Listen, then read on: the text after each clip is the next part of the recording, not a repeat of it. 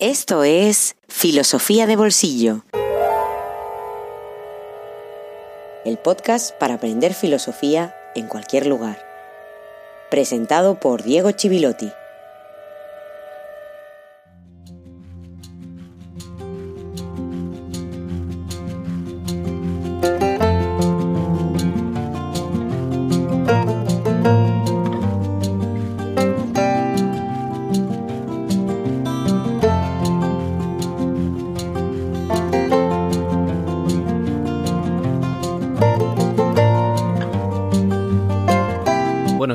Buenas tardes, buenas noches y feliz jueves filosófico número 89. Un episodio dedicado a Claudio que nos respalda y nos acompaña desde el inicio de esta ya tercera temporada. Muchas gracias Claudio. Esta dedicatoria, entre otras cosas, es a cambio de tu apoyo y de tu confianza a lo largo de estos meses. En los últimos días se ha estado hablando, entre otros lugares, en el Telegram de Filosofía de Bolsillo, acerca de la distinción entre ciencias y humanidades, esa problemática cuestión sobre la especialización. En otras ocasiones he hecho referencia al carácter indivisible del saber, por propia naturaleza del saber. La filosofía tendría que servir para darnos cuenta de esto. A raíz de esas discusiones, de ese diálogo, me vino a la cabeza una entrevista, no a un filósofo, filósofa, sino en este caso a una profesora de matemáticas, divulgadora, también muy dedicada a la divulgación, profesora de la Universidad de Sevilla, que quizá algunos conozcáis porque es bastante activa en las redes. Es Clara Grima, que en una entrevista en enero de este año explicaba que los grandes problemas con los que se encuentra en la universidad, en los estudiantes, no es tanto de habilidad matemática, de comprensión de la matemática, sino de la incapacidad para comprender textos, para comprender conceptos. Comprensión lectora, al fin y al cabo. Ella decía en esa entrevista que el bajo nivel de los estudiantes españoles en matemáticas era debido a la falta de comprensión lectora. Porque al no tener comprensión lectora no es posible entender la literalidad de la matemática. Ella explicaba también que su primera opción era estudiar filosofía. Afortunadamente para su bolsillo, un profesor de filosofía le recomendó, teniendo en cuenta que le gustaban mucho las matemáticas, que se dedicara a ello. Y es muy interesante porque hace referencia a la necesidad de creatividad, a la aplicación de la lógica matemática y a cuestiones que tienen que ver no tanto con las matemáticas en sentido estricto, sino con los conceptos de lógica filosófica. Cuestiones como el concepto de al menos y su diferencia con ninguno, el concepto de necesario respecto al concepto de suficiente, del cual hemos hablado, por ejemplo, a lo largo de estos episodios con Kant, y así con tantos otros. Me parece la mejor manera de reivindicar la filosofía hacerlo desde fuera de ella, como lo hacía esta profesora de matemáticas. Un tema que vamos a tocar hoy también, empujados por el libro que va a protagonizar nuestra sección Un libro en el bolsillo. Pero antes de llegar a eso, tenemos todavía mucho trabajo con nuestro viejo amigo Immanuel Kant.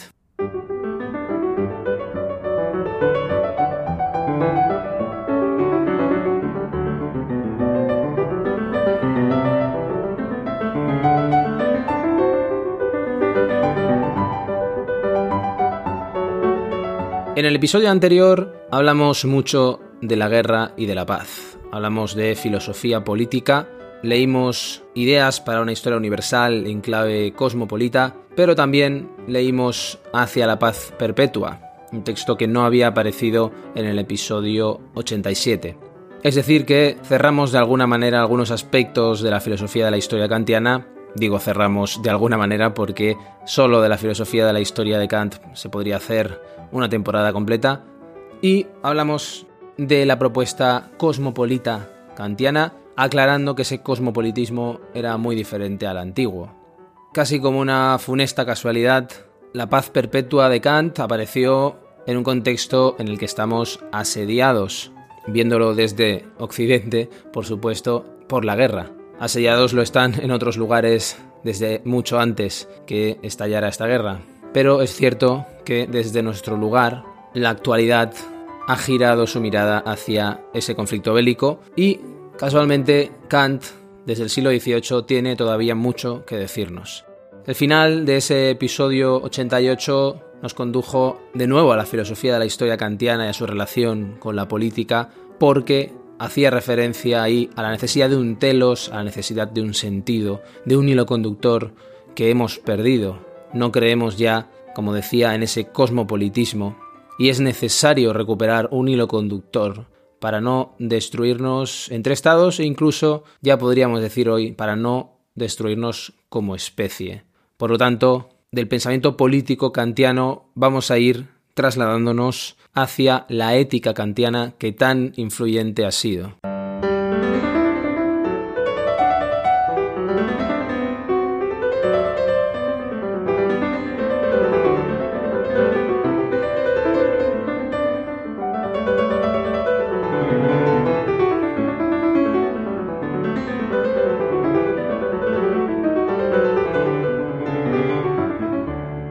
Hemos visto algo de la filosofía de la historia y de la filosofía política de Kant, y a partir de ese intento de moralizar la política, de restablecer esa herida que describía cuando hablaba de Maquiavelo, de la separación ética y política, es interesante echar un vistazo a su ética.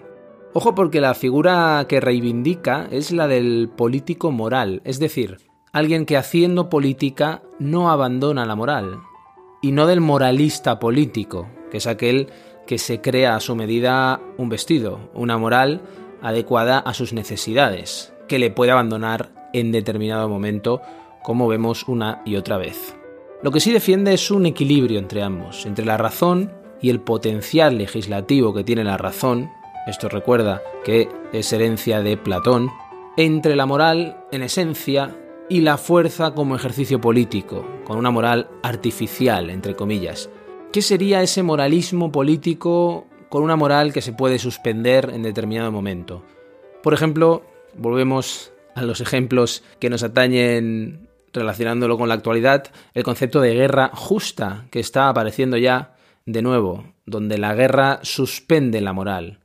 Si te interesa el tema, te puedo recomendar, por ejemplo, el libro de un clásico ya del pensamiento político contemporáneo, Michael Walzer, y en concreto su título Guerras justas e injustas. Recogiendo todo lo que se ha dicho desde el inicio ya de nuestro viaje por Kant, es interesante pensar la ética kantiana a partir de la distinción entre razón teórica y razón práctica.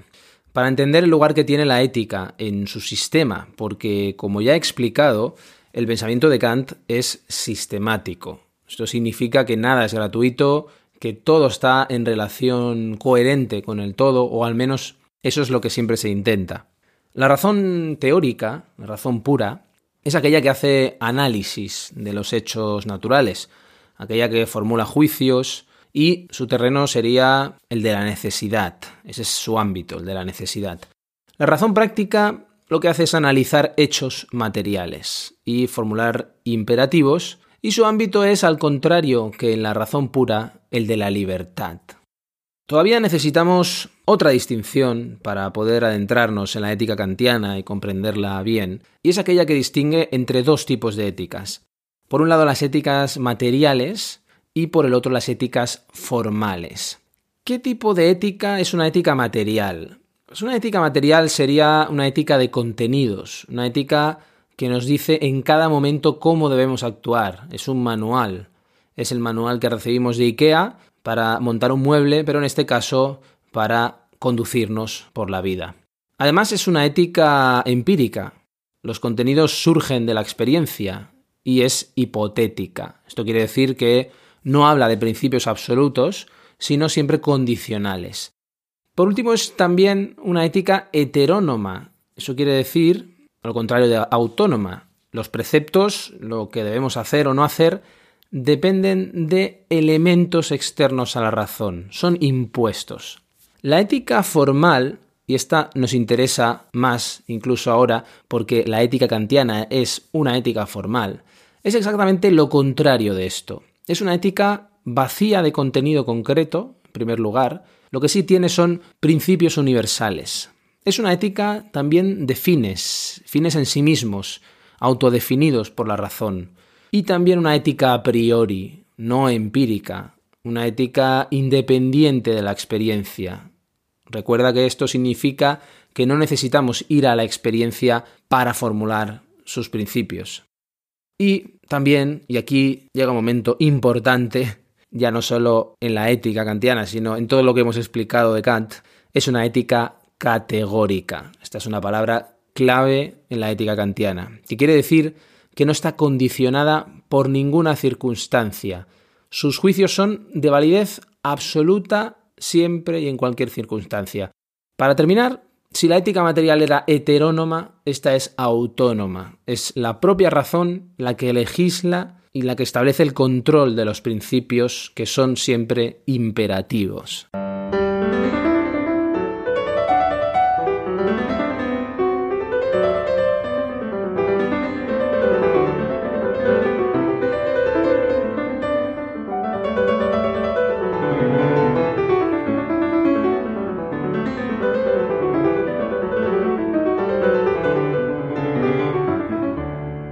La ética, o mejor dicho, las éticas normativas, son lo propio de la modernidad, y Kant es un, o incluso el, gran filósofo de la modernidad. Te podrás preguntar, ¿pero qué pasa? ¿Que en la antigüedad la ética no hablaba de normas? Sí, había normas, lógicamente, para soportarnos, para soportar la convivencia, pero no eran el centro de la ética, porque ese lugar estaba reservado para los valores nacidos de la costumbre, además. Por ejemplo, en Aristóteles, ejemplo paradigmático, la ley de hecho era seguir la costumbre. Y sobre todo eran éticas descriptivas, no prescriptivas, que sobre todo prescriben qué acciones son buenas y malas, nos dicen qué deberíamos hacer en cada momento, las prescriptivas. Cuando hablamos de Maquiavelo en la segunda temporada, vimos la diferencia que se establecía entre medios y fines. Y al hablar de René Descartes, asistimos al nacimiento del sujeto al final de la primera temporada y a esa estructura de sujeto y objeto. Descartes, en ese nacimiento, buscaba un método precisamente porque necesitamos salir de la subjetividad y alcanzar la objetividad en esa separación. Es decir, necesitamos unas reglas y en el caso de la ética, un puente necesitamos entre la voluntad del sujeto y sus objetivos, y eso se relaciona con esa estructura de medios y fines. ¿Cuál será ese puente? Y aquí está la clave. El puente son las normas. Normas que nacen de un sujeto libre. Recordemos de nuevo el contractualismo en la segunda temporada y el papel de las normas en el origen del Estado. Algo que sería absurdo para un antiguo, porque la comunidad ya estaba dada, ya estaba dada de antemano, preexistía la comunidad. En las teorías contractualistas no. Los individuos se daban a sí mismos las normas. De alguna manera, desde cero, sin referencia, se construye.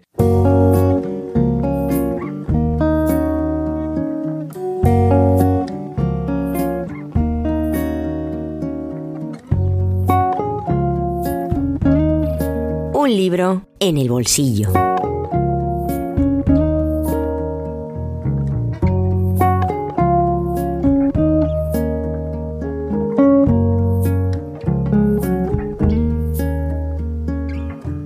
Benjamín Herreros Ruiz Valdepeñas es un autor inquieto, médico especializado en medicina interna, medicina legal y forense.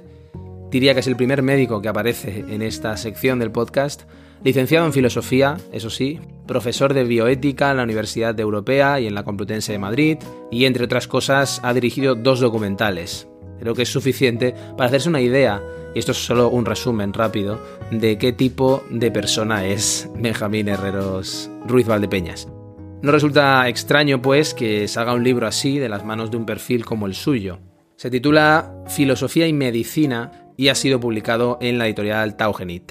Un ensayo que apuesta por un enriquecimiento fruto del diálogo entre filosofía y medicina, partiendo de la premisa de que la división entre ciencias y humanidades, como decía al principio, es artificial y además equivocada, y que ese diálogo en especial lo pone de manifiesto. Por mencionar algunos nombres que sirven de respaldo para la filosofía de la ciencia que está como telón de fondo o que fundamenta este texto, podríamos citar a Jesús Mosterín, Javier Sádava o Mario Bunge, gran filósofo que murió, si no me equivoco, hace unos tres años. Estos tres tienen mucha presencia, manteniendo, eso sí, la voz de cada uno, que no coincide siempre entre ellos, por supuesto.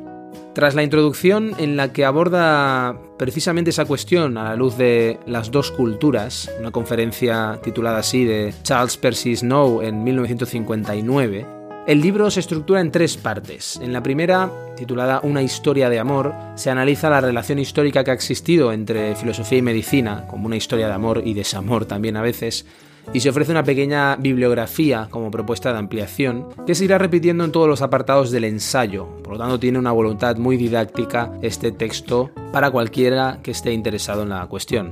En la segunda parte, Medicina para filósofos, reivindica aplicaciones de la medicina para la filosofía como base científica, para construir una ética, para modelar el concepto de persona, para comprender mejor la dialéctica cuerpo-alma o para conocer mejor nuestras decisiones a partir de la neuroética.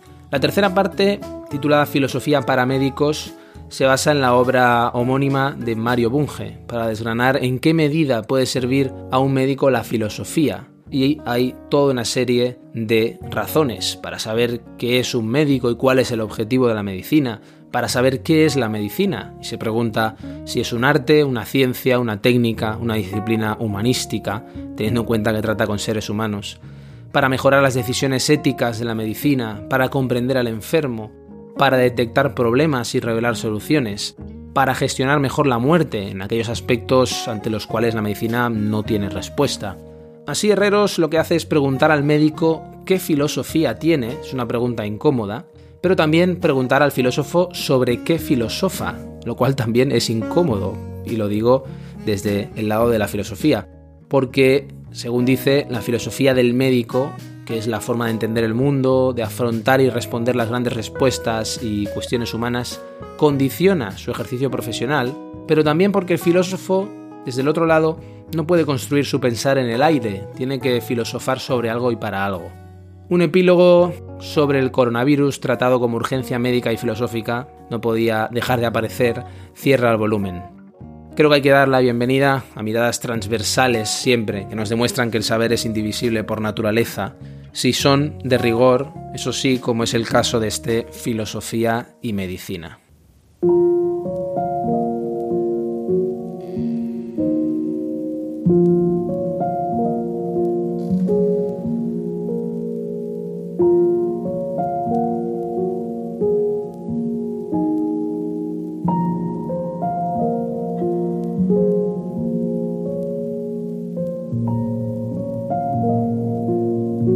Medicina y filosofía representan dos mundos, el de las ciencias y el de las humanidades, muchas veces separados. Este libro pretende mostrar que no debería ser así. La medicina es una disciplina a medio camino entre las ciencias y las humanidades. La filosofía, la buena filosofía, debe inspirarse y construirse desde los hechos y la ciencia. Los humanos somos muy dados a dicotomizar y fraccionar lo que nos rodea, para poder entenderlo mejor, simples constructos útiles que facilitan la comprensión. Estas divisiones artificiales suelen encasillar a las cosas como opuestas, porque así entendemos mejor lo que sucede, tanto alrededor como en nosotros mismos. Realizar esta operación de simplificación de la realidad facilita la comprensión y además produce tranquilidad, porque al situarnos a un lado u otro de la orilla del río, obtenemos la seguridad de la pertenencia y de la identificación con los nuestros, sabiendo quiénes son los otros. Pero en realidad el río está lleno de islas y afluentes y al final desemboca en el mar, donde todo se mezcla. Una de las divisiones clásicas es la que se realiza entre ciencias y humanidades, estando la medicina dentro de las primeras y la filosofía en las segundas. El que es afín a las ciencias pronto aprende a decir soy de ciencias, como si esto supusiera no tener interés por las humanidades, por el arte, la literatura o la filosofía, mientras que el que es de humanidades o letras despreciaría las matemáticas, la biología o la física. La educación tampoco ayuda a romper esta falsa dicotomía, ya que cuando los alumnos escogen un determinado programa educativo, se olvidan de la otra orilla del río, y no digamos cuando dan el salto a la universidad. ¿Qué es eso de estudiar filosofía en el grado de medicina? O al revés, biología durante la carrera de filosofía. Esta tendencia a la división ha salpicado de muchas maneras a la relación entre filosofía y medicina. por ejemplo, cuando se ha clasificado al humano como un ser con cuerpo y alma, o más adelante con mente y cerebro, oponiendo además el cuerpo, de lo que se ocupaba la medicina, al alma, donde se situaba la razón filosófica. En este libro se pregunta a los médicos qué filosofía tienen y a los filósofos sobre qué filosofan.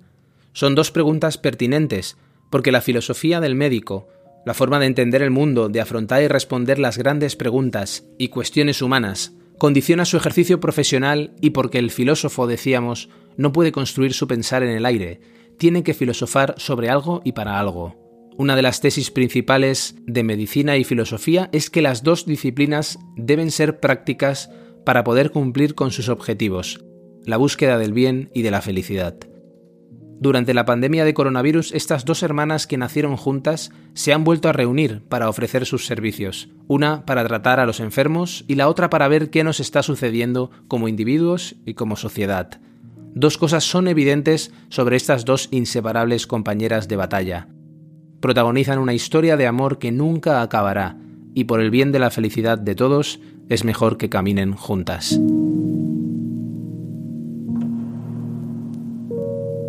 Benjamín Herreros Ruiz Valdepeñas. Filosofía y Medicina. Una historia de amor. Editorial Taugenit.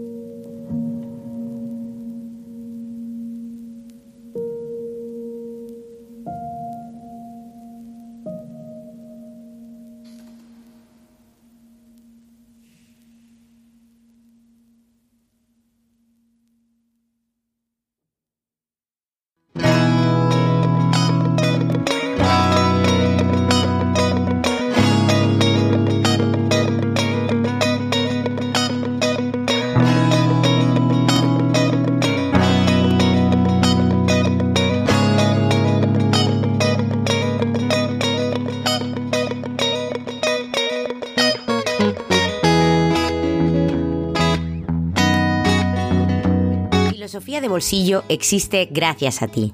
Hazte mecenas y accede a todos los contenidos en patreon.com barra filosofía de bolsillo.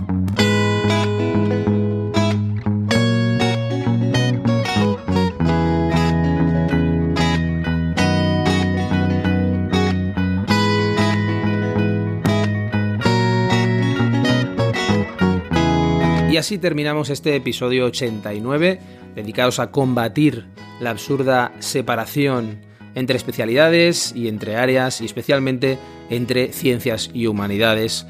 Una cuestión que por cierto también Kant nos sirve, como en tantas otras cosas, con su célebre texto El conflicto de las facultades. Un episodio dedicado también a uno de nuestros mecenas que nos ayuda a sobrellevar y llevar adelante este proyecto. Muchas gracias Claudio por tu apoyo a lo largo de esta temporada. Y gracias a todos los que estáis al pie del cañón cada jueves filosófico, a todos los mecenas que nos apoyan en Patreon y a los que participáis en las reuniones de Teams que comenzó a organizar Fernando hace unas semanas. Que por cierto, si no me equivoco y no me quiero equivocar, si eres mecenas, compruébalo en el canal de Telegram, en el grupo de Telegram de Filosofía de Bolsillo. La próxima será el 20, este 20 de marzo a las 6 de la tarde hora española.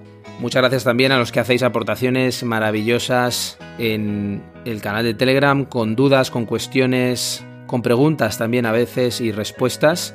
Recuerdo muchas, las de Daniel, la de Marina, que además es profesora de filosofía, las aportaciones de Bari, de Henry, de Roberto, en fin, todos los que participáis activamente en este canal. Gracias a todos porque con vuestra actividad estáis enriqueciendo el proyecto mucho más de lo que yo solo podría hacerlo. Esto es un proyecto, por supuesto, de todos y para todos. Como siempre digo, os espero el próximo jueves, como cada jueves, aquí en Filosofía de Bolsillo. Hasta muy pronto.